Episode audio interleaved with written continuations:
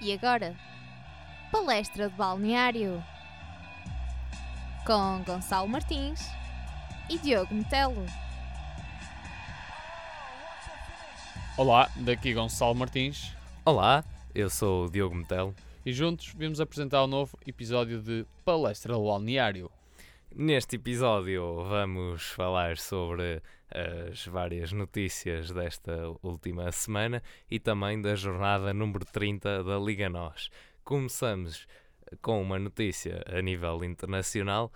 Uh, Ibrahimovic que uh, ficou lesionado no jogo do Manchester United contra o Anderlecht e é uma lesão que arrepia só de ver.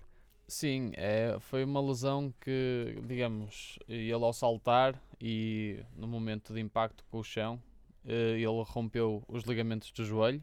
É, assim, é um jogador que já tem 35 anos, vai levar 9 meses de recuperação e sabe-se lá se também não poderá ter que fazer algum treino depois condicionado depois de estar recuperado.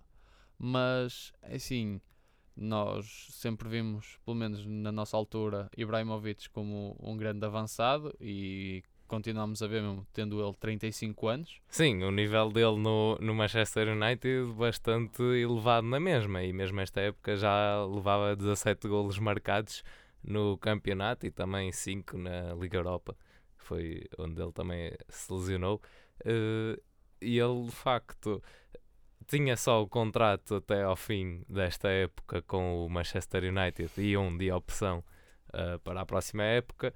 Não sei se ele irá continuar por lá, mas ele expressou a vontade de voltar Sim, ele, a jogar ele, futebol. Ele nas redes sociais ele mostrou a sua vontade de, de agradecer o apoio aos adeptos e a quem lhe felicitou a recuperação e que disse que não ia ficar por aqui. Acho que é um bocado complicado, quer dizer, são 35 anos, vai entrar já com 36, 37.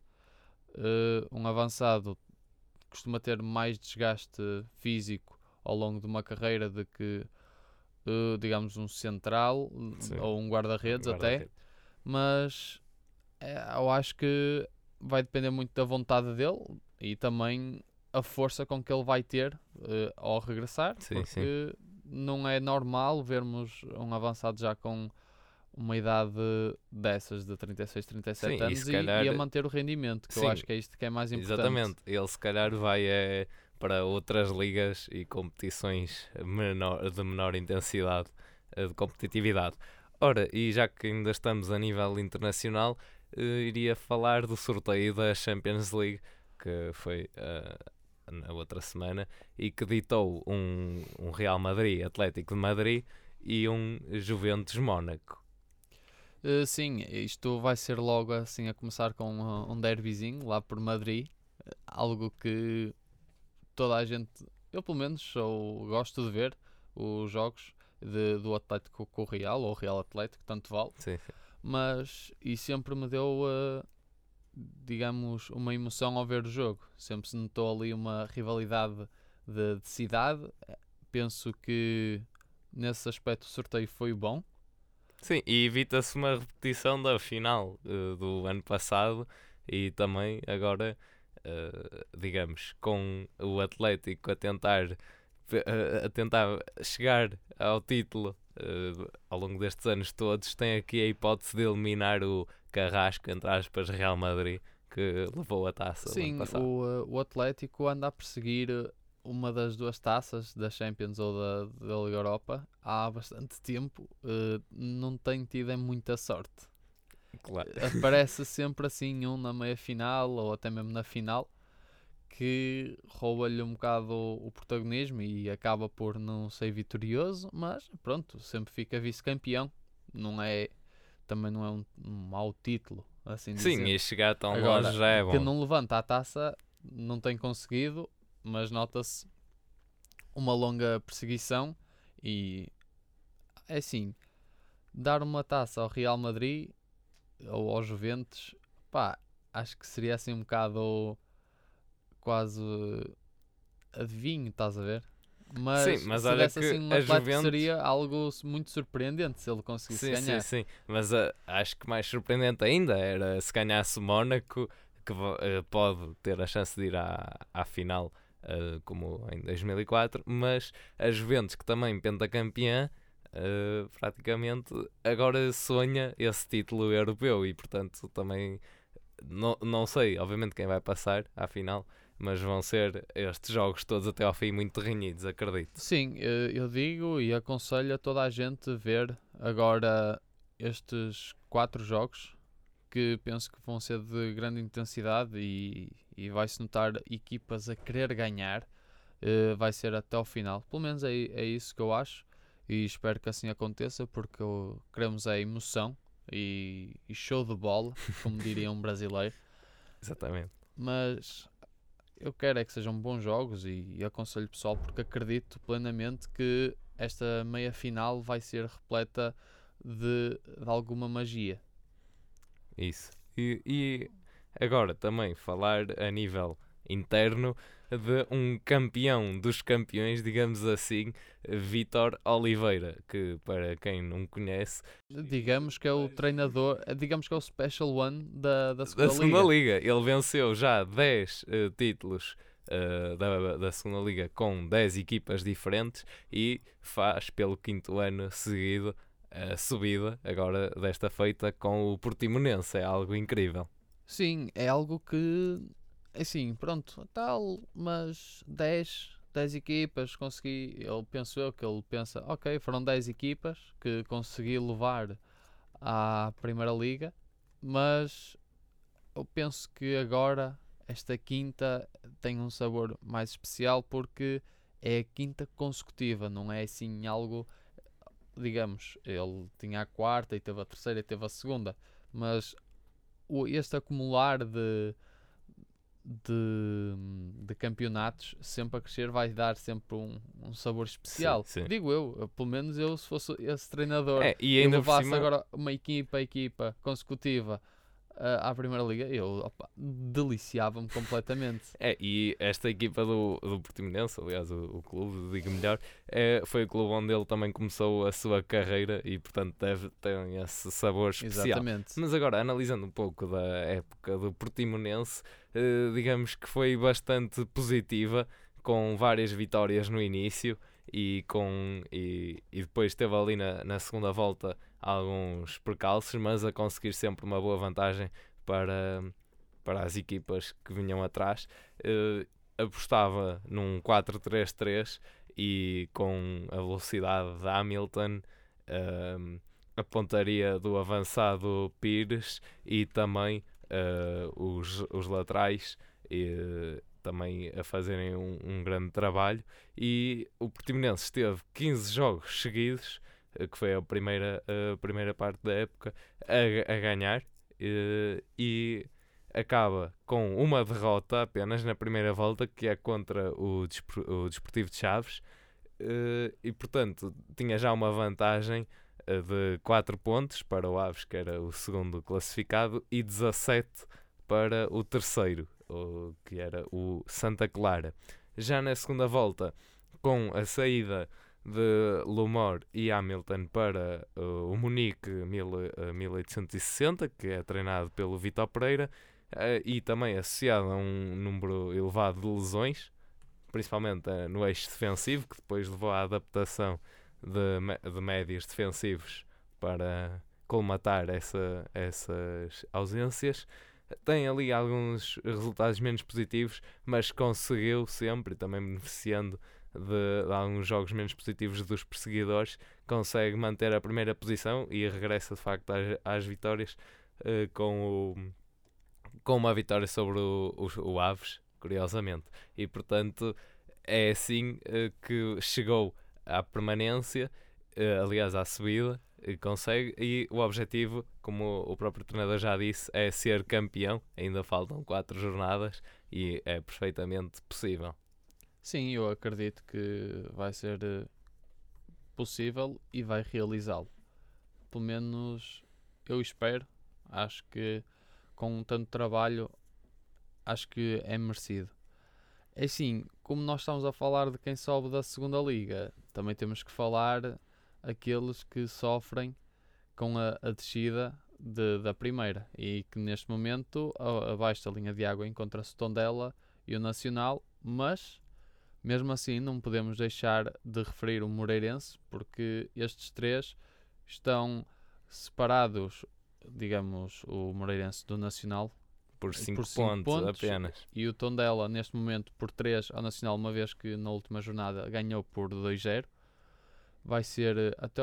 é, estamos a ver tanto o- os primeiros 2-3 aqui na luta, como os três últimos também aqui numa luta, mas uma luta diferente, que é para não descer. Exatamente. Ah, E é uma luta que também implica eh, conquistar pontos, tentar conquistar pontos todas as jornadas. E eh, agora tiveram alguns duelos entre si. Eh, por exemplo, o, o Tondela também já jogou contra o Moreirense e perde, e daí também a vantagem que o Moreirense já leva.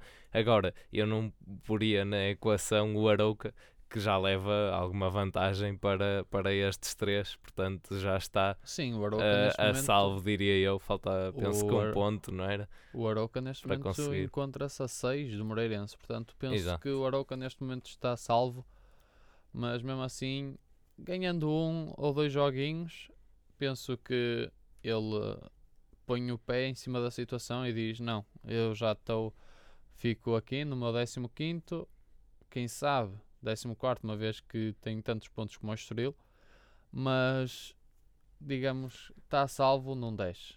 Exatamente. Olha, eu diria eh, só que algo fundamental para esta luta a 13 e também para o Moreirense não descolar um bocadinho eh, foi o empate do Moreirense com o Chaves. Eh, acho que isso é que põe a diferença em dois pontos e não em, em quatro e que vai levar essa luta ao longo destas quatro eh, jornadas que faltam.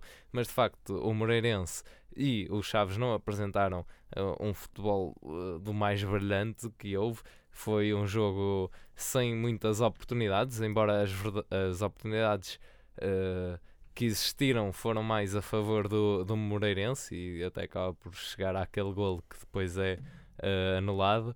Eh, e- mas foi um jogo de ritmo baixo e pausado, enquanto que o jogo do Tondela frente ao Nacional que de facto as duas equipas tinham 20 pontos no início desta jornada. É, foi um jogo com mais velocidade eh, e, e também mais oportunidades, principalmente para o Tondela que consegue eh, a vitória.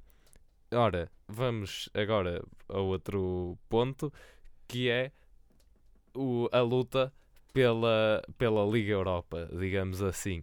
Eh, e é eh, uma vez que o Guimarães se encontra eh, no quarto lugar e tem a presença na final da, da Taça de Portugal, a- abriu uma nova vaga para a terceira pré-eliminatória da Liga Europa e neste momento quem discute é o, é o Marítimo e o Rio Ave. Sim, uma vez que ainda não acabou o campeonato, o, devido ao Guimarães encontrar-se na final, como disseste, da taça e estar em quarto lugar, eh, vai expandir a possibilidade do sexto lugar poder participar na terceira eliminatória eh, da Liga, da, da, da Liga Europa. Exatamente. Eh, ainda não acabou o campeonato. O Marítimo, neste momento, se acabasse nesta altura, seria quem passasse, juntamente com o Braga. Mas como ainda não acabou e estando simplesmente a 5 pontos eh, do Rio Ave, há sempre a possibilidade de haver aqui alguma possibilidade do Rio Ave também poder sonhar. Sim, sim.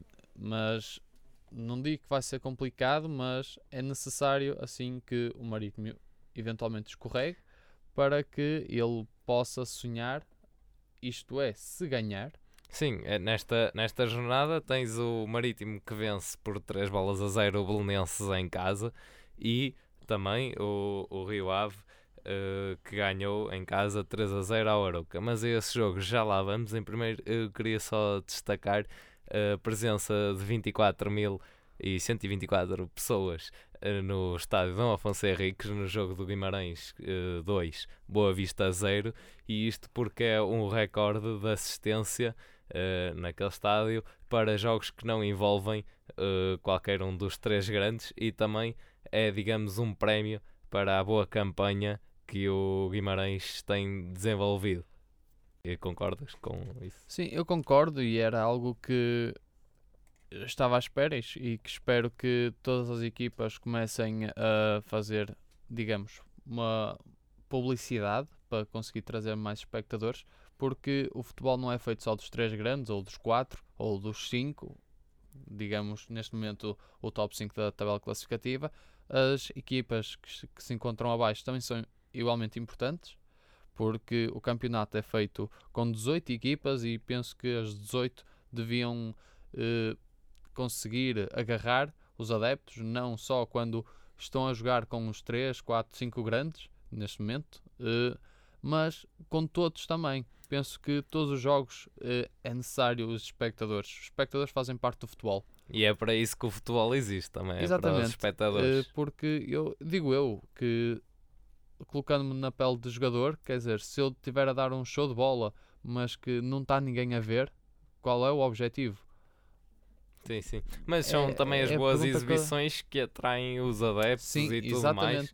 E, por exemplo, também o, o Marítimo, com o novo estádio, acabou por também atrair mais, mais pessoas. Eh, Tem, eh, se não me engano, é a percentagem de lotação eh, mais alta eh, agora, atualmente. eh, também derivado do estádio, mas também pelo futebol que praticam e pela possibilidade de irem à, à Liga Europa para o ano.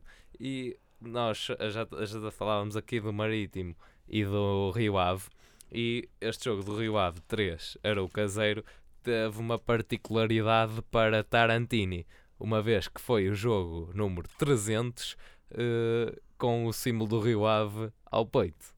Sim, 300 jogos por uma equipa, eh, Desde 2008. assim. sim, digamos, e atenção, e ele, digamos, teve a possibilidade de conseguir concretizar este número 300 com um golo. Portanto, digamos que é assim um sabor diferente, quer dizer, é uma festa para ele, digo eu, quer dizer, ao, ao festejar o jogo número 300, mas também está a festejá-lo com um golo. Foi, mesmo, Foi, foi, foi a cereja no topo do bolo. exatamente aquilo que faltava Eu para acho, brilhantar mais. acho que sim. Acho que no final do jogo ele deve ter eh, feito grande festa. Pelo menos era o que eu faria, quer dizer. Sim, e o festejo também foi bastante efusivo, não é? sim, Eh, e portanto, notou-se notou isso, mas tinha que ser. Acho que não foi exagerado, por- porque, digamos, são 300 jogos e concretizado com um golo. Exatamente, Portanto, e um golo até bonito. eh, a jogada vem da, da ala esquerda, é o, o Rafa, que depois cruza a bola atrasada eh, e Tarantini ali entre o fim da área e a pequena área a rematar e a bola só para lá dentro para um grande golo. Ora, ainda sobre este jogo, eh, há a dizer que eh, foi um jogo com algumas oportunidades, e, mas claramente quem esteve por cima foi o, o Marítimo, eh, com também algumas alterações, por exemplo, lá do Rio Ave, em que jogou uh, Rui Vieira em vez de Cássio, que estava castigado, e o Eldon, que também é um excelente jogador, eh, regressou ao, ao 11. E do lado do Arouca, eh, Sami, eh, que estava lesionado, deu lugar a Mateus. E também, e aqui uma nota especial, Nuno Coelho ia jogar, mas antes do, do jogo começar acabou por se lesionar e foi substituído por Hugo Basto, que foi um central adaptado a lateral esquerdo. Eh, e há ainda outra notícia neste, neste top das equipas, eh, que é uma mudança de treinador no Braga. Eh, Sim, fala um pouco sobre isso. sai Jorge Simão e vai entrar Abel Ferreira. Eu não estava à espera e explico o porquê. Eu, nos último, no último jogo do Braga, eu fui ao estádio. Notava-se algum descontentamento por parte dos adeptos. eh, e já, Mas ape- apesar do empate contra Sim. o Porto. apesar do empate, mas diga, eu senti lá que hum, os adeptos não estavam contentes com a prestação que ele estava a fazer. Uh, já se notava e eu, eu, ouvia, estando na bancada, os adeptos uh, a, a, darem a dica ao Salvador, que é o diretor do Braga, para haver ali uma mudança, porque, digamos, o Braga tem subido estes últimos nove anos. Notou-se que o Braga tem apresentado qualidade sempre a subir. Pelo menos essa é a minha opinião. O Braga tem subido a qualidade de jogo, tanto até mesmo a nível do plantel, e então nota-se que os adeptos estão a ficar mais rigorosos no, no aspecto de querer mais. Acho que. E a isso... nível das exibições também. Sim, exatamente. O Braga também há, tem jogos que com exibições mesmo muito brilhantes, mas que há jogos em que não se nota que ele está lá, não, não brilha, uh, apesar de sair vitorioso ou não, mas penso que os adeptos neste foi o maior motivo, digo eu, de Salvador, porque digamos. Sim, mas repara, é Jorge Simão também que acaba por se demitir, eh, alegando também que não atingiu a meta dos 65 pontos. Eh, e além, é assim. O Braga também é uma equipa que esta época tem duas saídas. Uh, primeiro de Peseiro, agora de Jorge Simão. E uma particularidade é que Abel Ferreira, do, da equipa B, treinou o jogo uh, a seguir à saída de Peseiro contra o Sporting e agora o jogo também será uh, exatamente esse. Mas, uh, de facto, Jorge Simão em, em 16 jogos soma 22 pontos e acaba também por perder a final da Taça da Liga contra o Moreirense e, portanto... É, é justificado de facto essa alteração. Agora não sei até ao fim uh, o que é que se pode esperar de, de Abel Ferreira. É sim, o Abel Pelo menos Ferreira, manter, não é? Porque o Abel Ferreira são 5 pontos de diferença até sim, são 5 pontos até o Guimarães, uh, que é algo que já não acontecia, se não me engano, há 5 épocas em que o Guimarães não se encontrava acima do Braga. É algo Sim, e a rivalidade entre as duas e, equipas sim, também uh, tem, tem esse aspecto. Exatamente uh, aquele estádio quando está lá o Guimarães ou até mesmo o Braga no da Afonso Henriques é muito pesado o ambiente. Nota-se uma tensão mesmo de rivalidade. É, é algo que quase que já transcende a, a essência da rivalidade. Já se nota ali que parece que quem nasce na cidade já nasce com Braga ou Guimarães. Não, é um só. E uh, e neste momento, estando Guimarães à frente, o Braga atrás, então os ânimos são mais pesados.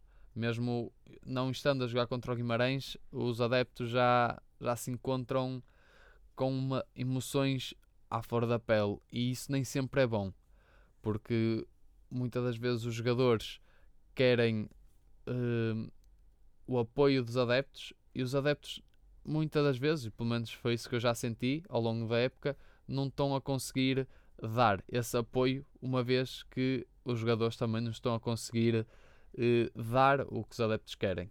Bem, e assim terminamos as nossas notícias, faremos um pequeno intervalo e retomaremos com as nossas rúbricas da jornada número 30.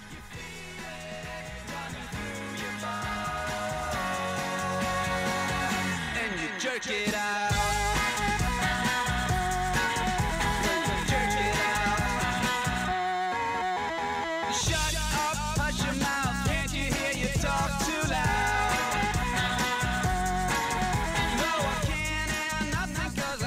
E voltamos do nosso intervalo, onde agora vamos apresentar as nossas rúbricas do Palestra do Balneário. Para melhor golo, damos prémio a Osório do Tondela aos 74 minutos. Ora, Osório ganha o prémio pela segunda semana consecutiva e este golo uh, também foi de cabeça e é na sequência de um pontapé de canto, uh, David Bruno recupera a bola à esquerda e cruza para o segundo poste. E aparece lá, nada mais, nada menos que Osório, cabeceia e a bola muito bem colocadinha e também com alguma sorte porque a bola passa mesmo numa nesga entre o poste e a luva do guarda-redes. O guarda-redes ainda se atirou, mas a bola passou no único espaço que havia. Uh, para, eh, mas foi uma, um ótimo cabeceamento. E ele quase que começa aqui a mostrar que é o segundo Sérgio Ramos, mas aqui da Liga Portuguesa.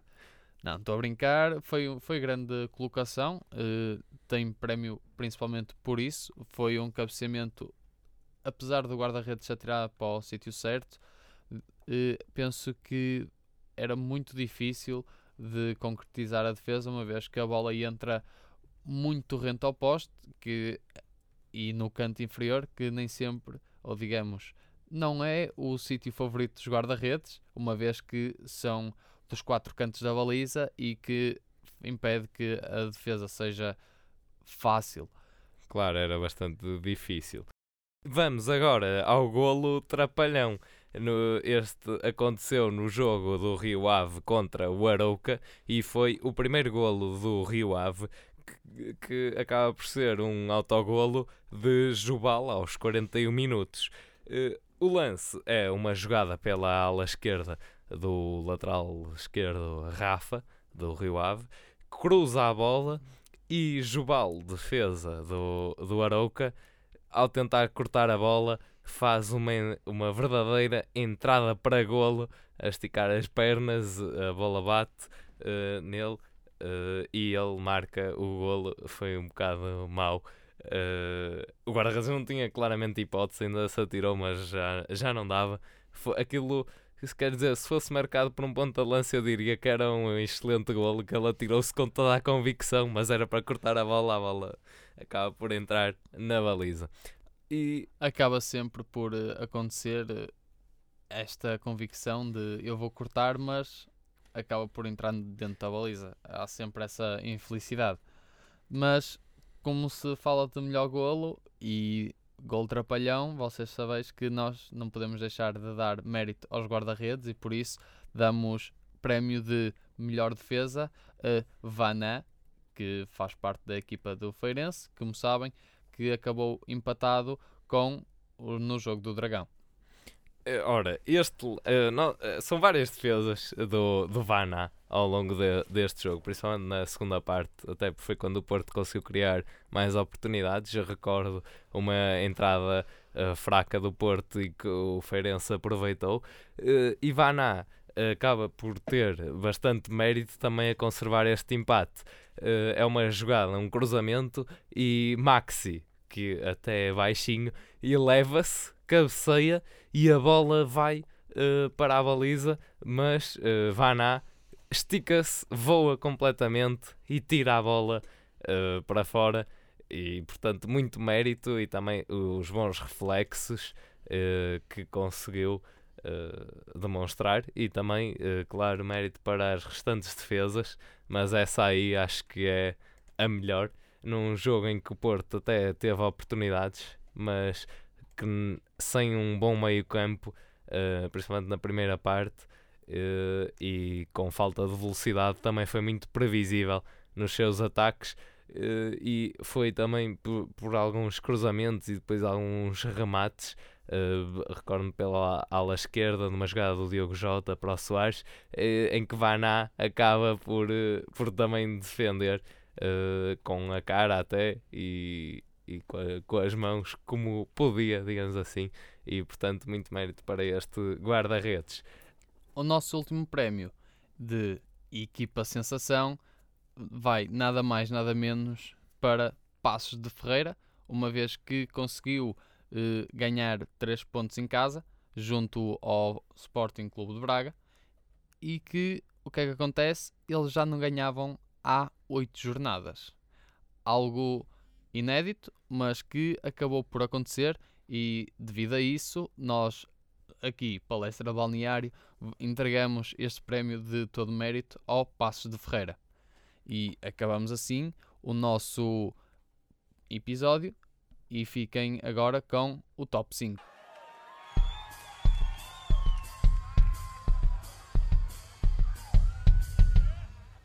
Em primeiro lugar está Benfica com 72 pontos. Em segundo lugar, Futebol Clube do Porto com 69 pontos. De seguida, Sporting Portugal com 64 pontos. Seguido de Vitória de Guimarães com 56 pontos. E por fim deste top 5, Braga com 51 pontos. Não percam também o nosso especial Derby, que lançamos ainda esta semana, com participação de Manela Aranha e João Araújo, sendo um o nosso benfiquista e o outro o nosso sportinguista. E daqui, Gonçalo Martins. E Diogo Metelo. E este foi o nosso episódio de Palestra de Balneário. Na Engenharia Rádio. A tua rádio.